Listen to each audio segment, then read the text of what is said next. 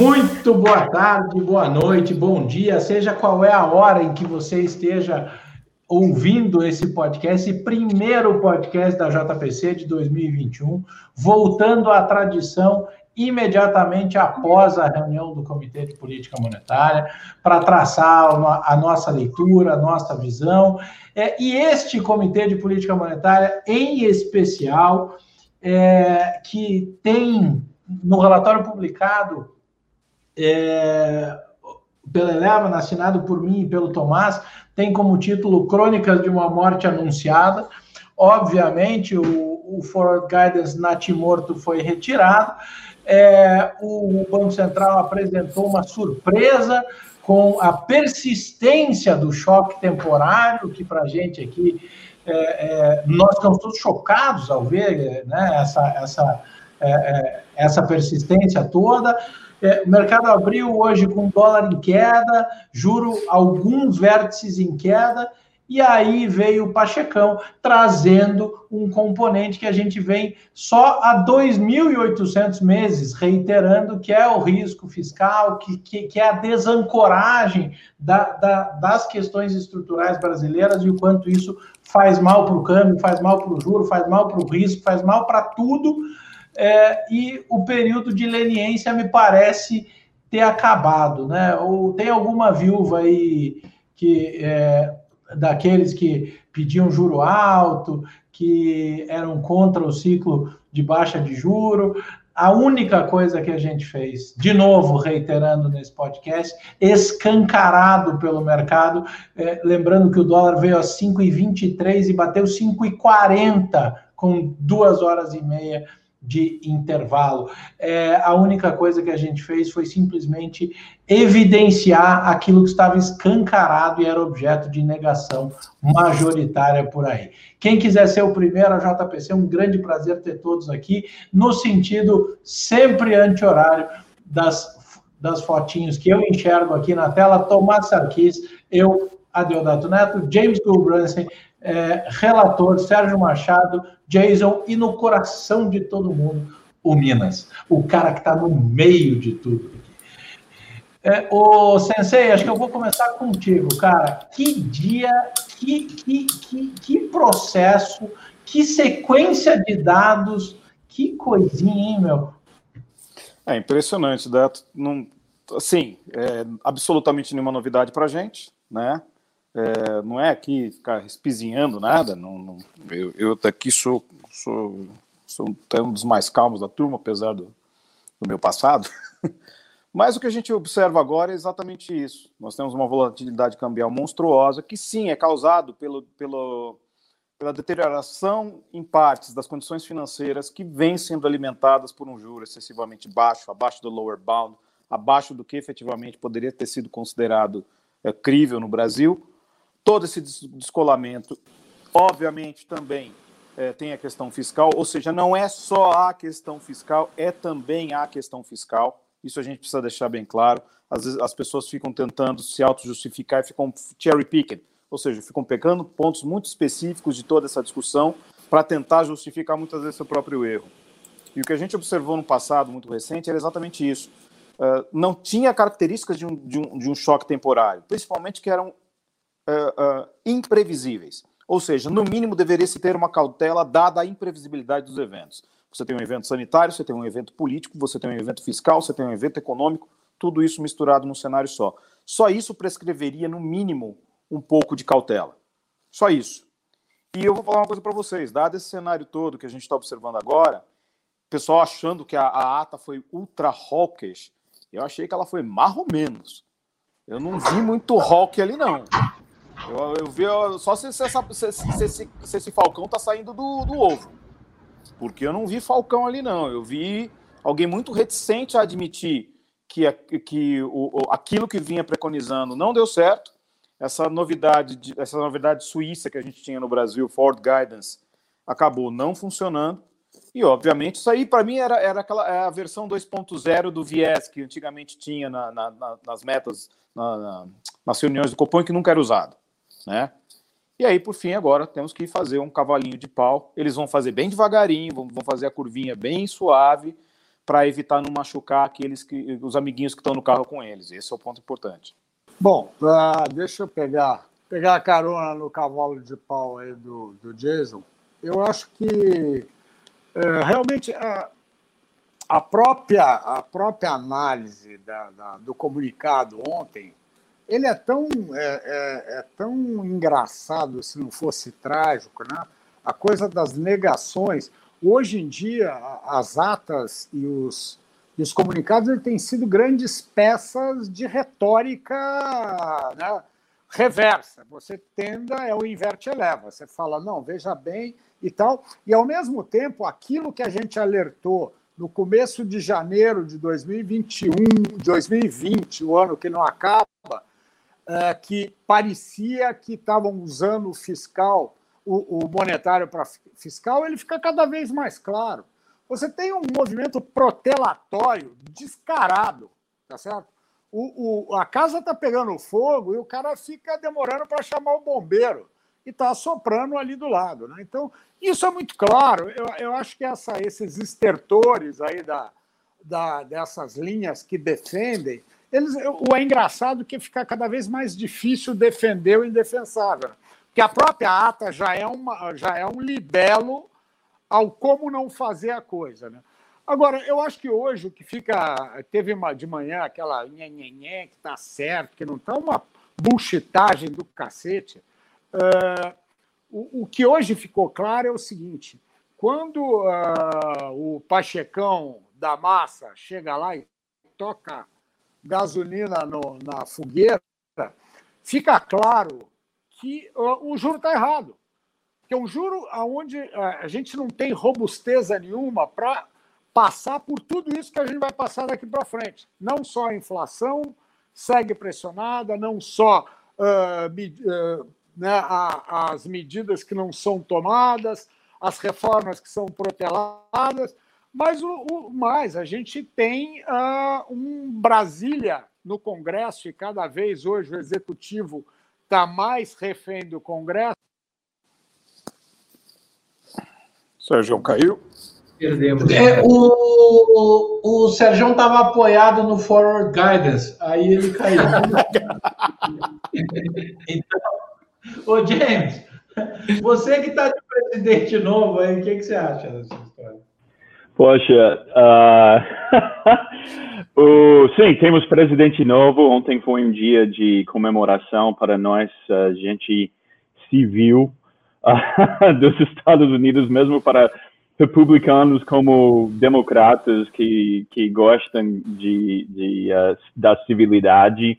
Bom, o que me preocupa agora é que, especialmente pensando sobre a postura estrangeira, e a percepção estrangeira, especialmente dos americanos, o que me preocupa agora é que a gente tem que começar aqui também lá, e eu sei que muitos dos meus amigos já começaram a pensar assim, que será que estamos mais uma vez em, assim, tipo 2011? Ou seja, será que quem realmente manda no Copom não é o, o, o Campos Neto?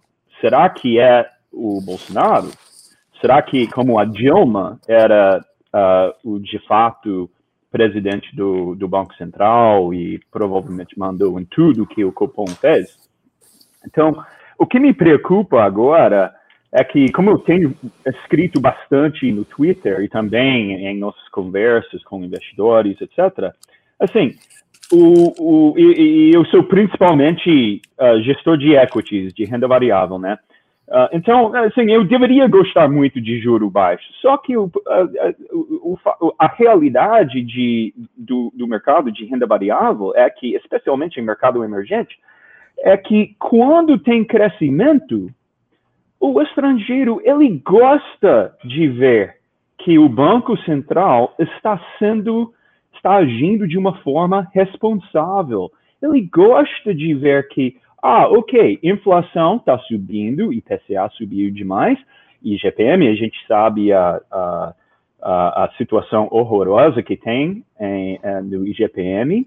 Então, e, e que o Brasil está recuperando, está recuperando, que é aquela recuperação V-shaped, né, provavelmente não, mas está recuperando bem. E tem setores que vão recuperar ainda mais ao longo do, desse ano, principalmente o varejo vai começar a recuperar, especialmente na base de, compa de comparação em março, né? Porque estava tudo, tudo, fechado, como que não poderia dar um, um, um same-store sales em, em, várias empresas que quase seja incalculável uh, no segundo tri, né? Uh, uh, então, o, o, o, que, o, que pre, o que preocupa é se o estrangeiro, e eu já estou sentindo que, que alguns dos grandes, de hedge funds mais relevantes, estão sentindo que talvez uh, o Banco Central está, assim, uh, numa situação em que vai perder a confiança do mercado. Tem a confiança que é a pior coisa que poderia acontecer. Já, a gente já viveu isso, quem, quem eh, assim, esses cabelos brancos aqui uh, e, e uh, o cabelo que já caiu desde, dois, desde mudei para cá, é, muito, quase 100% disso é por causa do, da Dilma, Tombini, Manteiga, etc. Será que, assim, num momento em que a gente uh, deveria deveríamos ter uma, uma, uma moeda mais uh, uh, atrativa uh, para o mercado no exterior, será que a gente vai perder confiança, que o Banco Central vai perder confiança dos, dos investidores estrangeiros? É isso que me preocupa, isso é o que me preocupa mais hoje em dia. James, é, antes de jogar a bola para o relator, eu queria fazer dois comentários. Uma coisa tem que ficar super clara. É, muitas vezes é mal interpretado como se a própria JPC, se a gente não, não gostasse de juro baixo. A gente ama juro baixo, desde que ele seja desde que ele esteja é, determinado no momento correto, no país correto, do jeito correto, e ele corresponda é, é, minimamente à realidade fática, é, é, se encontra, se não cria é, um, um desequilíbrio é, nesse nível de tudo que está acontecendo. Então, não é uma questão de gostar ou não gostar. E daí, jogando a bola para o relator, eu só quero dizer, Sérgio, que na hora que você caiu, eu contei a eles que você tinha me dito antes de, antes de entrar no ar que você estava apoiado no Forward Guidance, por isso que você caiu no meio do podcast. Vai lá, Vitão. Boa tarde a todos, boa tarde, amigos aí da JPC, boa tarde a quem está assistindo a gente. É, eu vou começar minha fala tentando linkar o que vocês todos já disseram aí até agora. É, uma coisa que me incomoda bastante, já não é de agora, já tem um tempo, é, é a insistência no fator fiscal como principal ponto de risco para a continuidade da política monetária, ultra relaxada como ela é agora. É, e mesmo que você queira insistir no lado fiscal, você teria que fazer a avaliação completa, na minha opinião. Né? Então, é, é, o risco fiscal começou, na verdade, em março do ano passado. Nós entramos com, com a Selic de 4,25 em março do ano passado, e em março e abril, é, me corrijam se eu estiver errado, mas entre março e abril, o Ministério da Economia é, é, definiu as centenas de bilhões de reais que ele daria de estímulo de, de auxílio para a economia doméstica. E mesmo assim, o Banco Central seguiu cortando a Selic, ou seja, houve uma condução de uma política fiscal ultra relaxada com uma política monetária também ultra relaxada. Se fosse para bater na tecla do fiscal, me parece cientificamente mais é, é, honesto, né? Analisar desde lá de trás, então. Eu percebo um segmento do mercado mantendo uma narrativa que visa tornar uh, o Tesouro, o Congresso, o Senado refém de um. Claro, né, não, tô, não tem ninguém defendendo uma, uma irresponsabilidade fiscal, mas existe uma, uma narrativa de deixar esse pessoal refém é, é, é, desse argumento de que você não pode. você tem que perseguir uma austeridade fiscal a todo custo, como condicionante para continuar mantendo esse juro baixo ou um juro real negativo aí, é, é, sendo que, na verdade, a gente não rompeu o teto ainda, não fechamos o orçamento direito ainda, ninguém sacramentou é, é, é, a violação do teto de gastos, ninguém sacramentou a continuidade de auxílio ainda, isso está sendo discutido. E a discussão ela é, é razoável no mundo inteiro. De novo, não defendo a responsabilidade fiscal, mas isso não aconteceu ainda, o que aconteceu ao passado. E no passado, o que a gente observa é que já houve um relaxamento fiscal muito grande, mas também já houve uma política monetária super relaxada, e ela deveria ter observado isso, então, desde lá de trás, se fosse para pensar dessa forma. É, assim mesmo, a gente executou um juro real negativo no ano passado efetivo de mais de 2%. Vocês me corrijam se eu estiver errado, o IPCA ficou em 4,52%, e a Selic média aí no período, o CDI médio, acho que menos de 2,50, talvez ao redor de 2,50. Então, isso é uma coisa que me incomoda. Incomoda mais ainda porque a gente já tem, é, é, há alguns meses, dados que mostram que a inflação ela não é exclusivamente de alimentos nesse país. Né? Se for pegar pelo IGP, então nem se fala, porque a gente tem os componentes dele. Pega pelo atacado, por exemplo, esquece, o negócio explodiu ano passado. Né, Jason? O, o IGPM explodiu ano passado. Né? Mesmo o IPC do IGP ele ficou acima do. E segue explodindo. E segue explodindo. Quer dizer, tinha gente que esperava uma deflação em janeiro, que eu não estou enxergando acontecer. Né? É, e não há essa, essa, essa, não há respaldo nos dados de que você teve um choque temporário em alimentos mais, né? Para continuar defendendo essa narrativa, essa, você já teve uma difusão relevante na inflação, você já teve a contaminação para outros setores, você tem outras pressões que não são só de alimentos, e você ainda teve a contribuição da, da, da problema de bandeira tarifária em dezembro, né? Que tem a, a a perpetuação desse choque no tempo. Até o Tomás ele tinha feito uma pergunta ontem, é, é muito engraçada, que é por quanto tempo um choque é, é, tem que estar ali para deixar de ser temporário? Foi alguma coisa assim, né, Tomás? Você perguntou. É, em economia é engraçado isso, porque não, não existe isso.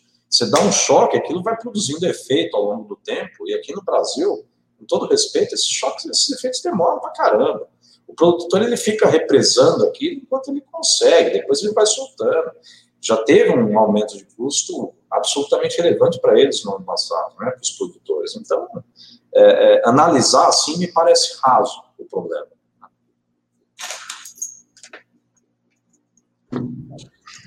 Eu vou pegar o gancho aqui e eu vou tentar complementar alguns pontos, Latuan.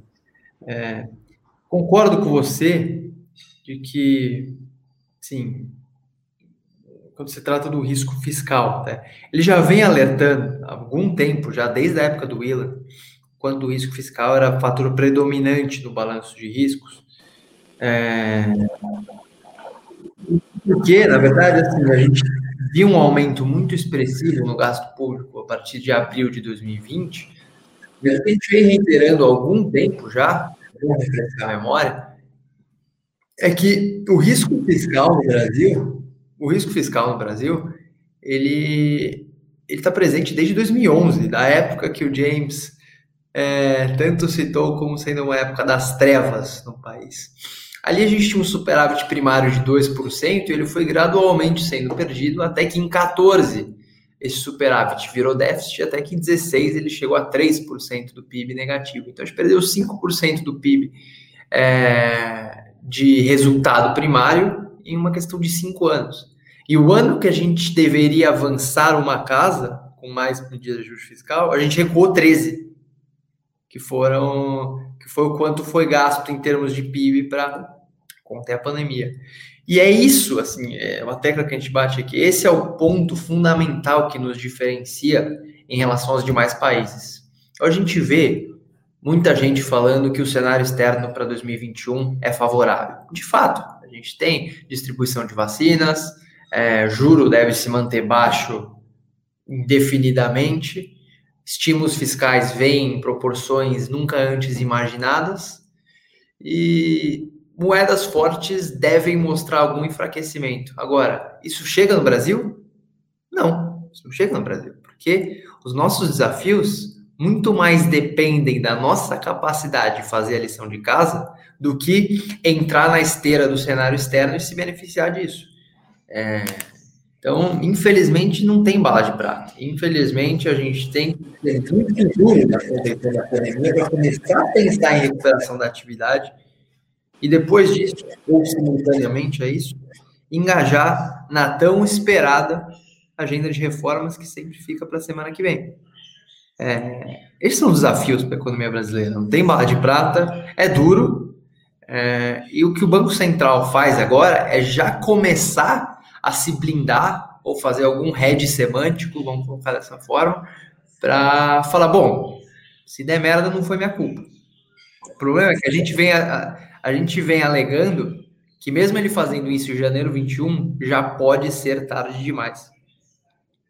É, eu acho que, Tomás, já é tarde demais. A luz meio do que o James colocou ali também, com relação à credibilidade do Banco Central, né? E hoje pela manhã até teve gente que, que dizia isso, ah, estamos voltando a ter um Banco Central. O dólar abriu guepado ali, 1%, estava ensaiando uma melhora significativa ali, o DI estava bem comportado. Olha os preços, cara. Né? É só você ver o preço. Olha onde está o dólar agora, onde está a bolsa agora, onde está o DI agora essa credibilidade talvez ela já tenha é, é, sido arranhada o suficiente. E aí a função de reação do Banco Central ela vai ter que ser muito mais agressiva para tentar recuperar isso. Né?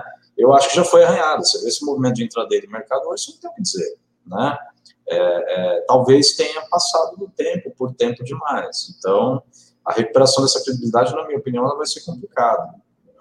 E no câmbio, ainda só para complementar, é, me lembro que uma vez o James fez uma, ele fez uma pesquisa engraçada no Twitter, porque ele colocou assim: Pô, não, não entendo, a pessoa prefere a moeda fraca. Vamos colocar da seguinte forma: você quer Disney ou não? Pô, eu quero. Quer dizer, é, é, assim, é claro que a gente não pede juro alto. Não é que a gente quer juro impossível, alto, que atrapalha o crescimento do país, mas eu quero uma moeda forte, entendeu? Eu quero poder comprar coisas lá fora que eu não tenho aqui, eu quero poder viajar também. Então, me parece que eu, eu ainda não observo no lado da equipe econômica um, um, direcionamento do que é feito em busca disso, entendeu? De uma moeda mais, uma volatilidade comportada, uma moeda mais forte com uma taxa de juros compatível. Ainda está faltando isso. De acordo. Minas. Vamos lá. É, eu queria falar de língua portuguesa hoje, cara. Eufemismo. É, então vamos lá. É, é, de maneira é, resumindo e usando o eufemismo, o Banco Central é aquela coisa, né? Ele está mijado, mas entendo, aí usando o eufemismo, ele diz que está suado, é o que ele demonstra, né? Uh, outro eufemismo, aí eu ia, na verdade, concluir, mas eu vou começar pelo final. Então, no, no eufemismo, o Banco Central está mijado, mas finge que está suado o mercado está ah, pedindo a calça marrom, uma parte aí. Eu acho que o governo também, para esses dois anos aí desse governo, já era, é? sendo bem, bem razoável do que eu estou vendo. Não, não, espero nada deles. Talvez. Antes eu esperava que se ah, com esse grupo do Maia aí, Baleia, sei lá quem, ah, mantendo a Câmara que pudesse haver algum progresso em, em reformas. Ah, já não sei mais, eu acho que talvez está dando a pinta de que está caminhando mais para um movimento de, de, de combate direto ao governo do que entregar alguma coisa aí para o governo e para o país em termos de reforma, se não vier um impeachment ou algum movimento nisso, se aquecer um pouco mais. Uh, e se o candidato do governo na Câmara levar, máximo que pode vir é uma tentativa de CPMF. Temos fiscais para o Brasil, eu acho que assim, o Brasil é passageiro, para variar, né? Vou nem falar no voo de galinha. O que eu vejo para esse ano aqui, claramente, é assim, e para o ano que vem, uh, se tudo der certo, dada a liquidez global, a retomada de atividade global, consumo, o reflation lá fora, que eu já estou achando que é um trade meio overcrowded, não sei se eu estou falando besteira, se eu falar a, a, a, alguma coisa errada aí, James me corrija. Mas, de alguma forma, se isso beneficiar o Brasil, ah, vai ser pontual. A gente pode pegar uma retomada de economia, alguma coisa, talvez qualquer coisinha de fiscal que venha não vai ser nada relevante, vai ser pelo lado da receita. Né? A despesa vai continuar, em termos, uh, tocando um outro eufemismo, cagado. Não vejo uh, uh, muita coisa. Então, então, tenho mais dúvidas do que de questões do que a respostas, mas o que eu estou vendo é isso. Todo esse cenário, o Brasil vai continuar esse ano e o ano que vem, se tudo der certo, Deus ajudar, Deus queira, a gente segue no barco de uma retomada de atividade global e nós vamos continuar passageiro desse barco. O nosso próprio timão aqui, alguém arrancou do barco, jogou fora, a galera pega a água no barco furado, pega a água com a caneca do lado de fora e com o balde joga para dentro do barco. Esse, para mim, é o cenário do Brasil. Tá? E tocando de novo aí no eufemismo do Banco Central. Falando de Banco Central aí, de juro de ontem, é, eu acho que ele ainda vai continuar urinando muito na calça nesse processo aí pós-retirada dessa babaquice desse forward guidance. É, eu acho que ele ainda vai, você vê pelas projeções dele ali, pela insistência dele com as projeções de inflação, eu acho que essas questões dos choques aí para eles ainda há uma resistência em assumir, ele está atrás da curva, ele está atrás do mercado, ele está atrás da inflação, ele está atrás de tudo. Ele está perdido, na verdade, vai continuar perdido, vai insistir na, na, na, nessa situação de perdido. Eu não vejo um pace de ajuste de juros aí, nada condizente com que a realidade virá a demandar caso a inflação a, a, a, siga aí para cima. A, minha percepção da realidade é que ela está muito distante desse número do Copom aí, então, que se isso se tornar realidade, eu, eu vejo esse Banco Central ele vai continuar do jeito que ele foi, não vai mudar. Né? Ele vai continuar andando atrás do, do, do, da curva, sendo reativo e não proativo. Ele vai demorar e o pace dele vai continuar errado. Então, não vejo nenhum ajuste ou nada rock dele aí. Esse cara ainda vai se urinar bastante. E o incentivo bom e o incentivo do Copom é que é né? Bem ou mal, a inflação não veio. O problema é quando a inflação vier. É, que... é, é isso aí. Eu, eu acho que, porra, lá na Copomlândia é, é aquela coisa, aquilo lá é o paraíso, né? A, a, a tempestade está caindo em cima deles e eles continuam achando que está sol. Sei lá, levantaram uma porrada de guarda-chuva de peneira e estão ali se molhando. Tá? É, disfarça a urinada, né? E, Só, Léo, Minas, dessa maneira. Uma coisa. O Brasil, próximos dois anos, esse ano, ano que vem, é passivo externo. Né? E de uma óbvia retomada de atividades, se as vacinas derem certo, eu acho que o timing de vacinação e de efeito disso é muito além do que todo mundo imaginava, né, em termos de tempo, mas, de certa forma, a, a, essa atividade se retoma. Vamos ver como fica. A gente vai seguir passivo externo, em termos de conta corrente, exportação, ah, blá, blá, blá, câmbio e tal. Atividade retomando, um Banco Central atrasado, uh, num pace também atrasado. Eu não espero que esse Copom é, é, venha ajustar esses juros uh, uh, nem de maneira neutra. Eu acho que ele ainda vai errar muito antes de continuar errando. Eu não espero acerto daí. É, um ponto que eu acho que também a gente precisa levar em consideração é que pesaram muito na inflação de alimentos. Ou seja, ah, não, é só uma inflação temporária de alimentos. Ah, vai passar, vai não sei o quê. Primeiro que uma parcela significativa dessa inflação é de um choque externo imensurável para a gente. Ou seja, é, tem questão é... de demanda da China, tem questão de preço internacional de commodities, tem questão da própria retomada que vai elevar a demanda. E hoje eu estava conversando com meu ex-sócio, que, que que, como você, Minas e Vitão aí tem uma ótima relação com o sócio, eu terminei uma empresa com, com uma amizade maravilhosa com meu ex-sócio. E a gente estava conversando, ele trabalha numa trading. Olha que interessante. E eu até mandei para vocês no nosso grupo fechado lá, aquela, aquela conversa que a gente teve. 80% da, da, da produção de soja brasileira já está contratada pela China no ano. O milho, a China vai aumentar. Já estão falando de, de é, reduzir efetivamente a quantidade que se pode exportar de proteína, dado que isso pode gerar uma inflação. Ou seja, os sinais de, de inflação global podem se refletir muito mais aqui dentro do que lá fora. Ou seja, a demanda que pode se acelerar por nossas commodities pode gerar uma inflação local da qual a gente não tem controle. da qual a nossa política monetária não tem controle, da qual nossos instrumentos não têm controle, a não ser pelo instrumento da valorização cambial.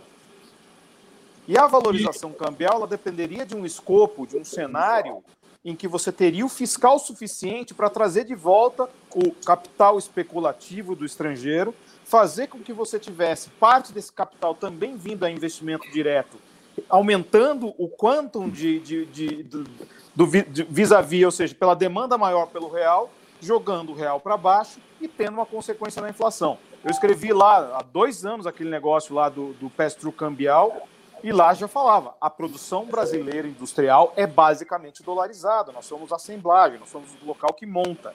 E, nós, e o que a gente produz é, é cotado em dólar. Então, ou seja, nem sequer só a preocupação fiscal. Existe sim ainda presente uma, uma preocupação de inflação, ou a inflação adjacente já está sendo atacada. Quem vai dizer para mim que não teve inflação adjacente atacada com o IGPM eh, atingindo preços administrados daquela maneira?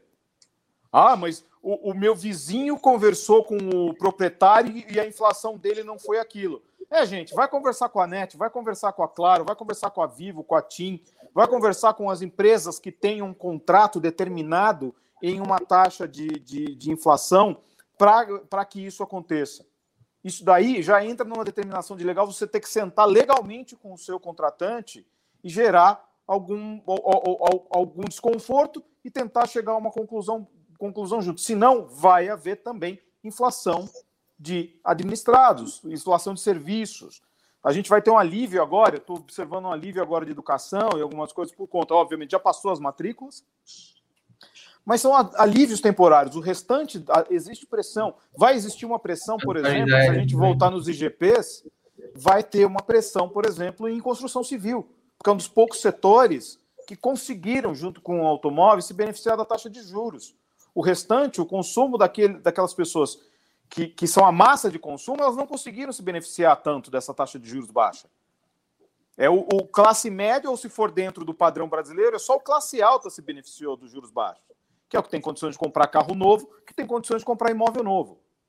Então é esse, esse setor da economia também vai ser inflacionário em alguns aspectos. Então a gente tem que ficar. Espero o seguinte: é o fiscal também é o, é o alimento também, é a inflação também, é o serviço também, apesar da abertura da cabeça, desculpa, do cabeça de bacalhau não, do hiato do produto. Então, enquanto pode levar um século para fechar essa, esse ato do produto. Esse ato do produto, eu também já falei que tem outra coisa. A gente não pode ficar usando o filtro HP, para tentar fazer mensuração, precisa se utilizar. Vamos falar de economia. Vamos, tem que se utilizar fator de produção. E o fator de produção no Brasil, a produtividade é baixa. Ou seja, a gente consegue fechar o hiato muito mais rápido do que parece, porque a demanda por mão de obra especializada suga, o, suga muito rapidamente a mão de obra. Ou, ou seja, se a gente for separar efetivamente por função de produção, o hiato é muito menor do que aparenta a indústria, o comércio, os serviços a, a, a, repõe essa, essa mão de obra perdida numa velocidade muito grande. E depois vai começar a sobrar as pessoas de baixa qualificação. Jason, e quanto desse ato foi destruído? Ninguém sabe. Sim. A gente passou um ano. Você teve canibalização.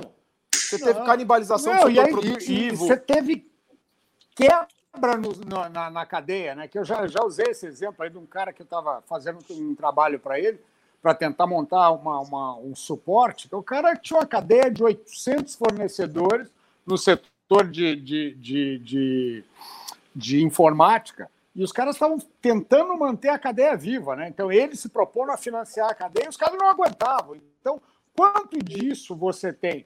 Pega mesmo assim, a saída da Ford é um exemplo. Não que eu ache nada do que aconteceu. A Ford vivia mamando desde que ela operou os baianos, né? Que operou os gaúchos, operou os baianos e foi para a Bahia, sabe, com uma puta vantagem fiscal, né? A saída é lógico.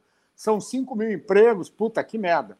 Mas pior, e toda a cadeia de, de, de, de, de fornecedores. Porque eu assemblo em quantas? Pega aqui no Vale, que é aqui do lado, os caras estão apavorados, não são com os mil, os mil produtos, uh, funcionários diretos. São uns 35 mil indiretos. Agora você pensa, isso é uma empresa que quebra uma cadeia. Pega nesses 11 meses o que, que a cadeia foi destroçada, Quantos ficaram no caminho? A gente não tem ideia. Eu acho que discutir ato hoje é de uma primariedade, sabe? É quase você voltar a falar de Calec, né? Hoje em dia, três fatores de produção. Não faz sentido. A gente não tem, né? Eu acho que o grande problema desses mágicos, dessas grandes projeções, é que eles não uh, adequaram uh, né, o sistema deles a uma nova realidade que a gente não tem ideia. Tanto é que todos eles erraram estupidamente. Né? As projeções eram queda de 12%, as projeções eram deflação. Sabe, ninguém chegou nem perto. Em julho, os mesmos mágicos projetavam 2% de inflação e ainda 7, 8% de de queda no PIB, né? Isso há cinco meses atrás, certo? Então, eu acho que tem, é, é lógico, a prepotência no mercado e na vida ela é devastadora. Mas eu acho que o que houve muito disso, essa prepotência, e queira ou não, a gente não sabe quem é a galinha e quem é o ovo nessa história, o governo se expropriou dessa prepotência junto ao Banco Central e junto ao próprio Guedes para ter esse discurso né, de de, de política econômica, de nível de câmbio, aquela coisa, cinco, se for a cinco pau, eu sou burro, aí estoura cinco pau, o burro fica quieto, aí vai a seis, o cara fala, não, agora eu não ligo para câmbio. Aí quando volta no fim do ano, que começou a bater na bunda a inflação, o cara fala, não, esse dólar está errado, meu. Isso daí foi por causa do overhead. Ou seja, você não tem uh, da autoridade uma consistência nem no discurso. O discurso né, é aquela história, não são milhares de choques, não, é o temporário subjacente. Porra! Além do mais, os caras, além de assassinarem a língua pátria, assassinam a economia. Então, eu acho que o grande problema é que até me questionam, falam, porra, um juro de 5% ia resolver tudo? Não. Mas uma postura consistente poderia ter nos economizado muito desse desgaste. Porque muito desse desgaste de inflação de GPM veio de vol de câmbio, tá certo? E o, e o problema que eu vejo é o seguinte, que muita gente que postergou o aumento, na medida que o câmbio fica a cinco e tanto muito tempo, ele vai sendo absorvido nos preços, ou seja, isso não volta. Você lembra que a gente conversou muito no passado do primeiro ano uh, primeiro ano do, do governo do, do, Bolsonaro, que o dólar dá a primeira porrada e não acontece nada. Porque... Perdemos novamente. Ah, não, não dá para ficar apoiado no Forward Guide. Forward Guide. Um, um, breve comentário sobre, sobre câmbio. É, acho que assim, acho que essa altura do campeonato, nós, como país, já deveríamos entender que não existe taxa de câmbio certa nem taxa de câmbio errada. Taxa de câmbio responde a oferta e a demanda e ponto. João, estava dizendo, corroborando o que você disse, que essa altura do campeonato a gente não deveria mais discutir câmbio certo ou câmbio errado. Câmbio responde a oferta e demanda e ponto. Não existe câmbio melhor ou pior. A produção vai se adaptar. O que não dá é volatilidade, que vem de incerteza. Isso afeta demais produção. É, o, o Não, até Tomás, o, o é Sérgio você... fez uma observação hoje, né, que eu achei legal. E, na verdade, o que, que ele falou? Ele falou, o câmbio hoje ele deveria ser o câmbio ontem corrigido pela inflação. Só que, como a gente estava discutindo aqui antes, né, a inflação não é o IPCA, a inflação é que pegou o produtor, quer dizer, o dólar de break-even do cara, é, é, o dólar que traz de volta para ele a, a, a, rentabilidade já ficou lá para cima, não é esse 5,40 aí. É, é, o que o cara tomou de, de aumento de preço de matéria-prima ano passado, de bem de, de, de capital, é, foi um absurdo, né? mensurado pelo, pelo IPA, pelo IGP. Então, câmbio, é, é, discutir câmbio é muito complicado aqui no Brasil atualmente. O Mineiro fez uma observação relevante um tempo atrás que acho que vale para a gente pensar. Ele falou o seguinte: um Corolla não pode custar aqui no Brasil a mesma coisa em dólar que custa um Corolla na Flórida. Um, não faz nenhum sentido. Esse dólar está bem errado, mas o dólar, como você falou, Tomás, ele é um preço, ele é uma causa, ele é uma consequência. A causa está errada. Então, se a gente ficar olhando para coisas menores na discussão, a gente não vai atacar os problemas reais. A discussão da Ford foi isso, na minha opinião. Quer dizer, saiu a notícia da Ford ficou muita gente muito preocupada em discutir a ineficiência da Ford, o quanto a Ford mamou, o quanto a Ford teve de benefício fiscal, o quanto a Ford isso, aquilo, aquilo outro, e o carro e a linha de veículo que ela insistiu em produzir por tanto tempo. Não, cara, a discussão, a discussão relevante é da produtividade da economia brasileira. Nós estamos perdendo, sei lá, milhares de empresas para o Paraguai todo ano. O Dato bem lembrou isso outro dia, eu estava conversando com ele. Duas mil empresas por ano indo para o Paraguai. Não estamos falando, é, são várias Fords, todos os anos, saindo do Brasil. E, e sabe um, uma observação interessante? É que um alvoroço muito grande, que a gente perdeu 5 mil empregos, uma coisa horrível, tá? Agora, o Thomas Conte fez, fez uma observação no Twitter que eu achei muito interessante. Quando a taxa de desemprego sobe 0,1%, já tem uma perda maior de empregos do que esses 5 mil empregos. Na verdade, o dobro disso. Então, cadê a comoção quando a taxa de desemprego sobe? Mas quando a Ford sai, não, aí é uma questão nacional, é um problema de, de política pública. Incompreensível. Outro dia eu falei, é, esse dia que o relator citou foi o dia que eu estava conversando com ele da Lei Maquila. Vai lá, vai dar uma olhada, a Lei Maquila, Paraguai dando nó e pedala Robinho na gente. Tem empresa brasileira indo para o Paraguai. Essa é a questão. E aí produz lá e exporta para cá. Não estamos perdendo. E aí produz só. lá Jason, produz lá e exporta para cá com o benefício do Mercosul. E o pior, o mais engraçado é que a gente não está, é, a gente está perdendo o gringo também que está preferindo o Paraguai. Ou seja, o Paraguai está dando uma explosão de crescimento, está sim uma economia liberal. Sempre foram, mas era muito, muito bagunçado. De repente entrou um pessoal lá para fazer a coisa certa. Continua tendo as corrupções igual o Brasil, continua tendo não sei o quê, mas uma galera resolveu fazer a coisa certa. E quando resolveram fazer a coisa certa, de repente funcionou. Nossa, que espanto, não? E aí o Paraguai está dando nó na gente. Simples. Eu tinha, um amigo que dizia, é, eu tinha um amigo que dizia que o Paraguai não era liberal, ele era libertino. Sérgio, sai de cima do Forward Guidance e pode continuar. Não, não, pronto, voltou. Não, é ele está entrando em conflito com a, atualização, com a atualização do iPhone. Não? Você não está ouvindo, Dado? Não. É, é, telefone de capitalista, isso aí. Meu. Mas é, Imperialista. É, não, isso daqui é nada. Vai ver que é UAE. UAE. Isso daí é, é, tá entrando em choque. Então, agora eh, vamos trocar vacina por telefonia 5G. A Índia, eu estava vendo agora um monte de notícia que acabou a crise. Ontem não ia ter vacina nem em 2045. E aí agora já acabou, né? Então, pô, agora e vai ser o pior de tudo, eu acho que é o seguinte: quando chegar setembro, outubro, agosto, setembro, outubro, vai sobrar vacina. Porque as produções estão no mundo inteiro, isso daí num, num determinado momento vai sobrar.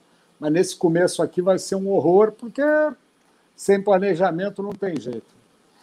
Mas é, eu acho que a gente vai ter muito, vai ser um, um tempo muito complexo esse ano. Eu estou eu tô muito desanimado, né? Porque apesar de eu ser um otimista convicto, né, a, a forma que a gente está, que as coisas estão estão se desdobrando, elas são parece que né, tudo dá errado, né? não tem nada, não tem nada conspirando a favor por enquanto. E sei lá, né, tem essa coisa, só terminando aqui lá que eu fui interrompido pelo Ford Guidance que caiu, é, o, que, o que importa não é é, não é o, o, o nível de, de, juros.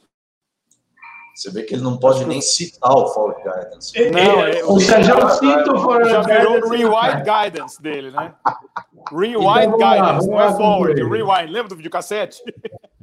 É o Rewind Guidance. Vamos lá. Para concluir aqui, que a gente está estourando o tempo. Bom, então como eu comecei, Minas, eu terminar, então. Ah! Vai lá. Fala, Minas. Oh, eu acho que assim uh, a gente está tá, tá em Brasil, né? Tirando a, a, a fato da nossa facilidade de algum benefício externo aí que, que nos ajude em termos de atividade, mas de novo do lado fiscal não vejo nada esse ano, ano que vem. Para mim, se vier alguma coisa de reforma caso o grupo do Maia vença hoje. Antes já era uma, era uma esperança, hoje, para mim, seria um grande milagre ou uma surpresa. Eu não vejo isso acontecendo, então acho que o fiscal vem pela Receita. Acho que o Brasil vai seguir passivo e, e, e o Banco Central atrasado, como eu disse. E isso é uma receita ruim que a gente vinha falando já nos outros encontros da JPC há, há mais de um ano, né?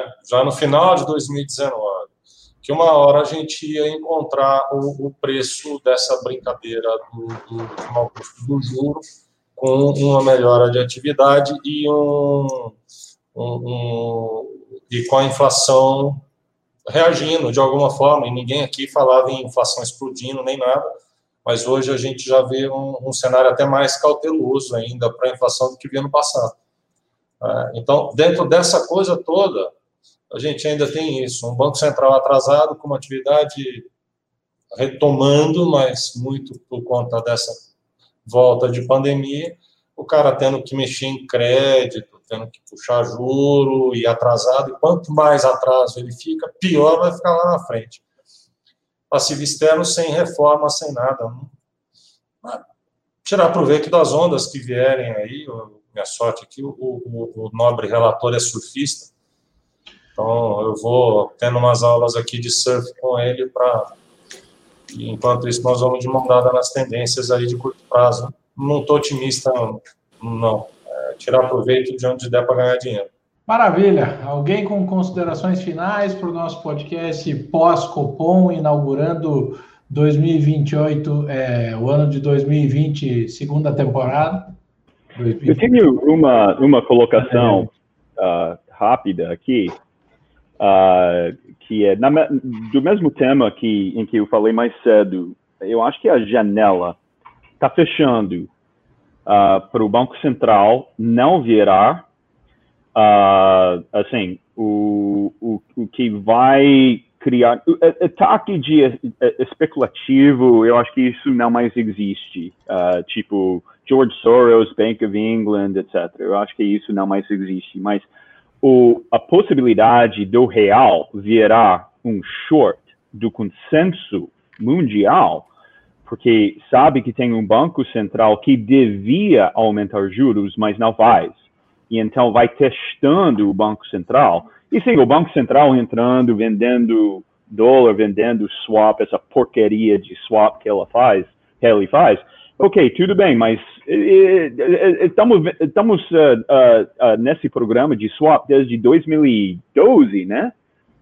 foi o Mantaca que começou isso. Não deu certo. Então, eu acho que tem pouco tempo, a janela está fechando mesmo para o Banco Central, não basicamente, cria, basicamente criar um, um short de consenso do, do real. Eu estou assim, estou enviando dinheiro uh, da, da empresa todo dia para Nova York, uh, para, uh, para evitar essa, esse, esse, esse erro de política que estamos sofrendo aqui. É, o, o, o, então, a premissa é que o dólar segue muito forte, porque só com o fluxo comprador das remessas do James para Nova York, é, isso tende a manter aí um desequilíbrio na relação oferta e demanda colossal. Ah, é, seria ótimo se fosse o caso, mas infelizmente ainda não, não é. Turma, meu muito obrigado a todos, foi um imenso prazer é, abrir o nosso, é, é os nossos trabalhos é, deste ano. Nós que voltamos para variar a, a, aos podcasts regimentais antes do Legislativo voltar a trabalhar. Ou seja, mesmo com Minas passando um ano sabático no meio do mato, nós conseguimos fazer isso aqui em tempo. Um grande abraço a todos, muito obrigado e até a próxima. Valeu, tchau. Você ouviu mais um podcast Eleva. Fique por dentro de todas as informações mais relevantes do mercado. É só se inscrever no site www.elevenfinancial.com ou seguir a Eleven em qualquer uma das redes sociais. Esperamos você no próximo podcast Eleva.